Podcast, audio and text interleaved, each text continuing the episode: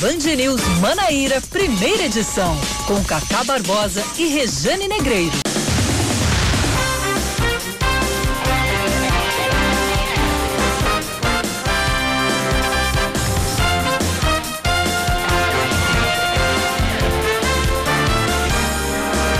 Horas 20 minutos em João Pessoa, 9 horas 20 minutos na Paraíba. Bom dia, bom dia, bom dia. Hoje é quarta-feira, hoje é dia 16, 16 de dezembro de 2020, começando mais um Band News Manaíra, primeira edição comigo, Cacá Barbosa, e com ela, sempre ela, Rejane Negreiros. Bom dia, Rejane. Bom dia, bom dia para você também que tá aqui junto com a gente em mais um dia, meiozinho de semana, a gente tudo junto e misturado trazendo as informações. Nós tudo, né? É, nós tudo. Nós Nós, tudo. tudo. Nós trazendo tudo. informações da Paraíba, do Nordeste, do Brasil, do mundo. Eita, nós. Tá de fora a, dele. Gente, a gente tá virado no tetel. Pois é, lembrando que hoje a gente vai ter possivelmente um Band News Manaíra, primeira edição, um pouquinho menor, uma hora menos possivelmente, porque às 10 da manhã a gente vai acompanhar, a gente vai transmitir aqui pela rede Band News FM de Notícias o anúncio do Plano Nacional de Vacinação, que a gente vai trazer detalhes daqui a pouco. Enquanto isso, vamos aos destaques desta quarta-feira, 16 de dezembro de 2020. Simbora, Pac-Man.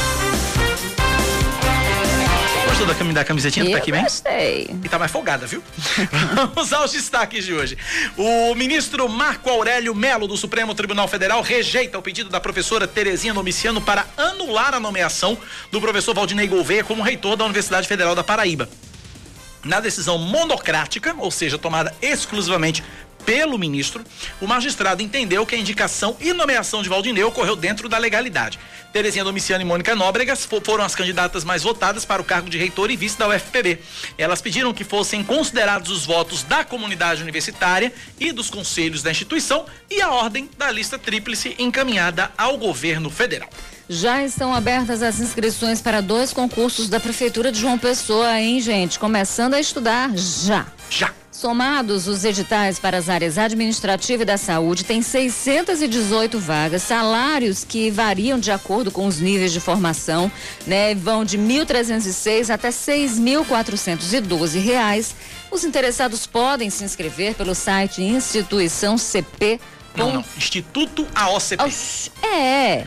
Instituto AOCP. E eu tava aqui querendo. Que instituição é essa, minha gente? Instituto AOCP. Exatamente. Você que é concurseiro já conhece a banca, né? Enfim, você que não conhece, repete, Cacá Barbosa. Instituto AOCP. Ponto org Ponto ponto br.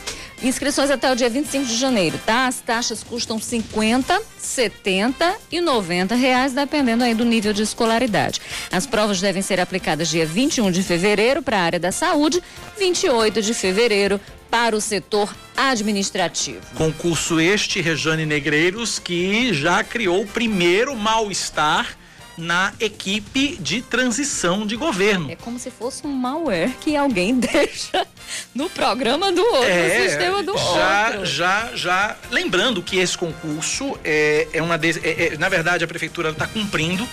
Um, um- termo de ajustamento de conduta, Uhum. né? Acertado com o Ministério Público, já que existe um verdadeiro exército de prestadores de serviço na prefeitura, o Ministério Público quer que a prefeitura substitua esses prestadores de serviço por concursados. Ah, acontece que Cartacho resolveu anunciar esse concurso no apagar das luzes da gestão. Anunciou ontem e já lançou o edital hoje. E aí gerou um tremendo do mal-estar na equipe de transição. É, o, o- o advogado ah, Walter Agra ontem falou que vai analisar o caso, foi de surpresa, pegou todo mundo de surpresa desses. Enfim, é, foi um primeiro aí, primeira rusga aí dentro da equipe de transição de governo é, entre Cícero Lucena e entre Luciano Cartacho e Cícero Lucena. Vamos ver o que, é que vai né? dar. Porque imagina, você faz, você, você pensa em um determinado orçamento, em uma determinada receita, né, para poder se planejar e projetar despesas, fazer investimentos. Aí eis que vem um concurso, mais 600 pessoas, 600 e, e, e- quantas ao todo? 614, né? 18, 618. 618. E, e isso significa é, é, uma, uma picadinha ali. Eu vou usar a palavra que Cícero Lucena usou numa entrevista. Cícero ah. Lucena, não me lembro a entrevista qual foi, a quem foi, mas é, Cícero Lucena disse dessa entrevista o seguinte: eu só espero que não coloquem uma casca de banana na prefeitura. É, pois é. Apareceu a primeira, pelo pois visto. Pois é, pronto. Tá aí. Vamos lá. A Paraíba tem 20 casos suspeitos de reinfecção pelo coronavírus. Os dados constam no boletim epidemiológico divulgado ontem pela Secretaria Estadual de Saúde. De acordo com a pasta, 65% dos pacientes são mulheres e 60% são profissionais de saúde. Ainda conforme o relatório, os casos de Covid-19 na Paraíba aumentaram em quase 6% nos últimos 10 dias. Houve também crescimento dos casos leves e moderados da doença em 54% dos municípios variando de 10 a 4.900%. Ou seja, teve município que cresceu 10% no número de casos, teve município que cresceu 4.900%, o que evidencia aí um aumento na circulação viral do estado. Seguindo aqui com mais uma informação para você, essa é sobre o estado de saúde do cantor paraibano Genival Lacerda, de 89 anos. Ele permanece em, é, em estado grave apresentou inclusive uma piora no quadro clínico. A informação foi divulgada em nota ontem à noite pela assessoria de imprensa do artista. Genival Lacerda está internado desde o dia 30 de novembro em um hospital particular do Recife, depois de testar positivo para Covid-19. Inclusive, eu falei ontem com. Telefonei ontem à noite, liguei ontem à noite para João Lacerda, filho de Genival porque ontem à noite começaram a pipocar nos grupos a informação de que Genival teria morrido, ou seja, mataram Genival no WhatsApp de novo, de novo. né? É. E aí eu tive o cuidado de ligar para João Lacerda. João Lacerda me disse: não, meu pai continua vivo, tá bem grave, tá gravíssima a situação. O estado de saúde de Genival Lacerda tá bem grave mas eh, Genival Lacerda continua vivo, lutando pela vida. E aí ele aproveitou e pediu que pediu que nós direcionássemos, nós paraibanos conterrâneos de Genival Lacerda, direcionássemos nossas orações, nossas preces pelo restabelecimento do artista.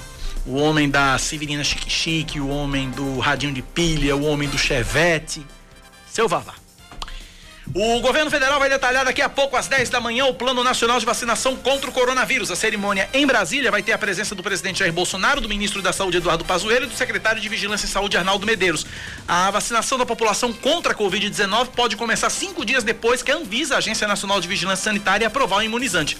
A informação consta na resposta enviada ao Supremo Tribunal Federal, que determinou que o Ministério da Saúde definisse a data de início e término da campanha. A resposta do governo, porém, não especifica quando a campanha vai começar e quando vai Ainda de acordo com o governo, a vacinação da população em geral será feita em 12 meses, mas o plano tem, vai ter duração estimada de 16 meses. Por que 16? Porque os quatro primeiros meses vão ser destinados aos quatro primeiros grupos de risco, um grupo de risco de cada mês. O, no último fim de semana, o ministro do STF, Ricardo Lewandowski, deu prazo de até 48 horas para que o governo apresentasse as datas. Esportes, Rejane Negreiros. Olha, em nota divulgada ontem nas redes sociais, o Botafogo se manifestou favorável à realização do Campeonato Paraibano de Futebol 2021.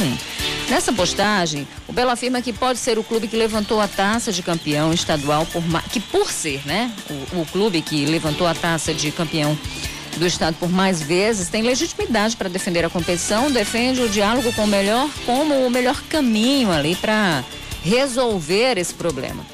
Anteontem, a Federação Paraibana de Futebol anunciou que o campeonato paraibano do ano que vem não vai ser realizado por motivos financeiros. A decisão foi tomada por representantes de sete dos oito clubes que teriam participado da competição. Dirigentes do Atlético de Cajazeiras, Campinense, Nacional de Patos, Perilima, São Paulo Cristal, Souza 13 apoiaram o cancelamento do campeonato.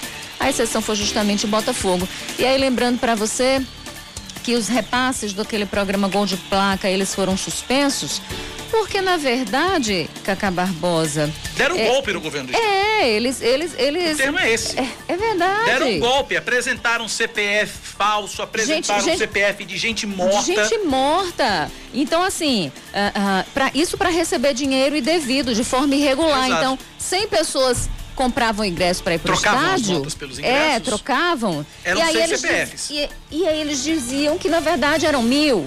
É porque levantavam CPF até de gente CPF, morta. Até de gente morta. Isso para poder receber mais dinheiro. Então foi identificado o problema E aí o governo Lá na do Operação Estado, Cartola. Isso, que é bom, é bom lembrar isso. E aí o governo do Estado disse, não, a gente não repassa mais dinheiro. Vocês primeiro têm que devolver o dinheiro que vocês receberam irregularmente. Não, o governo até se mostrou disposto. Não, vamos a gente vocês podem firmar um acordo de, de leniência e a gente. Mas ninguém fez o acordo de leniência. Pois é. E aí tá querendo agora é, dar uma de santo. Botar a faca no é, do governo. Não, mas não é assim. Invertendo o jogo. Invertendo o jogo. Como se o governo, nesse caso, fosse o grande algoz do futebol paraibano, quando não, não é. é. Não é. O gran, os grandes algozes do futebol paraibano são os dirigentes que são amadores e que só pensam no dinheiro público. Só não pensam se só pensam naquilo. naquilo. Não pensaram em correr atrás de patrocínio, não pensaram em se profissionalizar. O único que conseguiu fazer isso na Paraíba foi o Botafogo. Agora é O interessante, único. você que tem uma ligação muito grande com o Recife, a gente sabe no Recife, quando tem jogo de times da casa, lota. Lota. Por que, que as pessoas saem de casa, é, idosos, crianças, famílias, por que, que elas lotam? Por que, que elas valorizam? O que, que é feito? Caramba, é uma experiência aqui do lado. É. Por que não aprender com quem está fazendo o direito e conseguindo fazer dinheiro, né? Conseguindo fazer bilhetagem, é, mone- mone- monetizar tudo isso, trazer dinheiro para o clube, fazer investimentos. Por quê? É tão perto, né? É só deixar de cabeça pequena. E agora também é só devolver o dinheiro recebido irregularmente para poder começar a receber o dinheiro do programa Gol de Placa, né? É, Exatamente. 9 e 31 na Paraíba.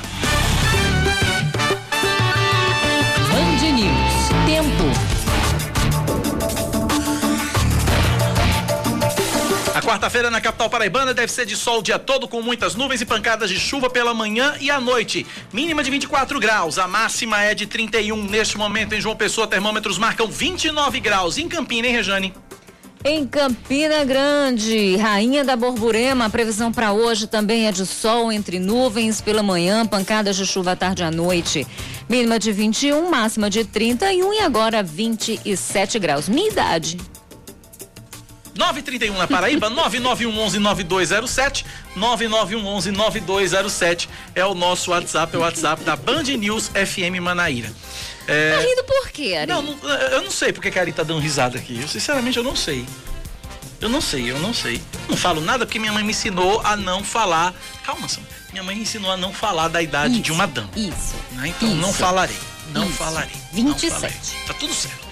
9 e 32 na Paraíba, 9 da manhã, 32 minutos. Olha, é, começam hoje, começaram hoje, já estão abertas as inscrições para os concursos da Prefeitura de João Pessoa. São dois concursos, mais de 600 vagas. Para conversar sobre isso, a gente está na linha com Ildevânio Macedo. Ele é secretário de Gestão Governamental e Articulação Política. Secretário, bom dia, bem-vindo à Rádio Band News FM.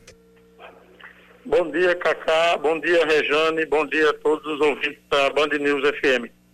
Secretário, primeira pergunta, é, e aí eu vou logo direto para polêmica. Depois a gente fala do concurso. Eu vou para polêmica porque eu gosto de confusão. É, a minha primeira pergunta é a seguinte: é, como é que como é que a prefeitura está reagindo a essa a esse questionamento que a equipe a essa essa situação toda que está posta? Ontem a equipe de transição se manifestou, o advogado Walter Agra se manifestou, disse que não gostou nem um pouco do anúncio do, do, do, do concurso, porque não foi combinado com a equipe de transição. Como é que foi isso e como é que foi gestado essa, o anúncio desse concurso e por que só agora no apagar das luzes da gestão, secretário?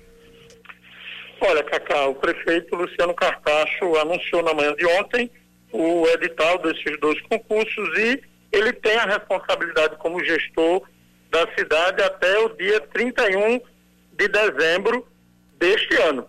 Então, todos os atos que eles estão sendo eh, praticados ou gestados na nossa gestão, eles levam em consideração os princípios da administração pública.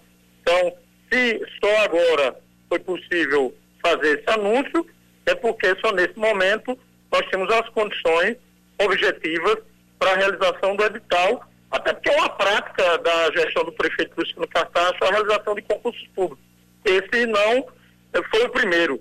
Nós fizemos em várias outras secretarias, convocamos os aprovados a assumir imediatamente Isso aconteceu na saúde, na educação, na guarda municipal, na SEDURB, na controladoria que nós criamos a carreira do controlador do município e também dos auditores, para nós é um, um, motivo de naturalidade a realização de concursos. E também atendendo a um, um, uma recomendação do próprio Ministério Público é, a partir de um termo de ajustamento de conduta que a prefeitura assumiu esse compromisso para concurso de 4 mil vagas até o ano de 2024.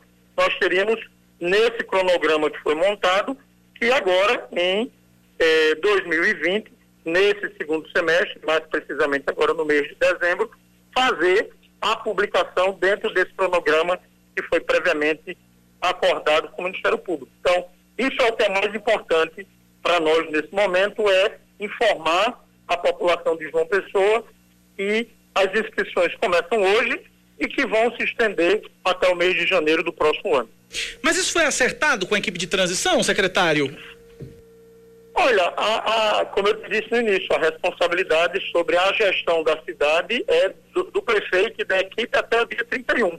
A, a equipe de transição, ela está recebendo é, todas as informações necessárias constante na transição, tanto o nosso coordenador, o secretário Bira, quanto o coordenador da, da equipe que foi eleita, é, indicada pelo prefeito eleito, para tratar dos assuntos relativos à gestão. Em relação ao concurso especificamente, nós estamos tratando isso como uma coisa corriqueira e normal da administração pública. Secretário, como é que vão ser distribuídas essas, essas vagas? Eu sei que são dois concursos, é um específico para a área da saúde e outro específico para a área administrativa. Como é que vai ser a distribuição dessas vagas no concurso, secretário? Isso, o, como você bem disse, são dois concursos, são dois editais, num total de 601 vagas. Destas, 281 são para a área da saúde, tanto nível é, médio como também técnico, né, como superior. São 281 vagas para médicos, assistentes sociais, biomédicos, enfermeiros, é, técnicos em enfermagem, entre outras e na área administrativa, são 320 vagas, também para nível médio e superior, sendo 10 vagas de engenheiro, 10 para arquiteto e 300 vagas para assistentes administrativos. Rejane Negreiros. Oi, bom dia, secretário. É, o senhor falou aí nessa questão do TAC, do termo de ajustamento de conduta, e aí me corrija se eu estiver errada. O município ele teria se comprometido a fazer essas nomeações, né, de aprovados até março, até o final de março de 2021, né? E, e isso obviamente daria aí o, o tempo para que a, a equipe que vai assumir a prefeitura pudesse entender a, a questão orçamentária, ver como é que está isso e, obviamente, se preparar, se programar para a nomeação de novos servidores, que não é o que aconteceu. E aí eles dizem que, que é, soa muito estranho exatamente deixar esse pepino. Por quê? Porque a, é competência da atual gestão fazer tomar uma decisão como essa, mas o resultado dela, os custos dela, o ônus dela fica para a próxima gestão. Então eu queria saber por que não deixar isso já engatilhado aí, conversado com a equipe de transição do próximo prefeito. Por que adiantar isso e deixar esses, esse, essa, essa, essa questão aí já como o que o pessoal da equipe de Cícero se, se, se, se referiu como uma bomba para a próxima gestão? Não, é, Rejane, não, não encaro nem como bomba, nem tampouco como pepino. Para a realização de qualquer concurso público existem etapas que precisam ser seguidas, que vão desde a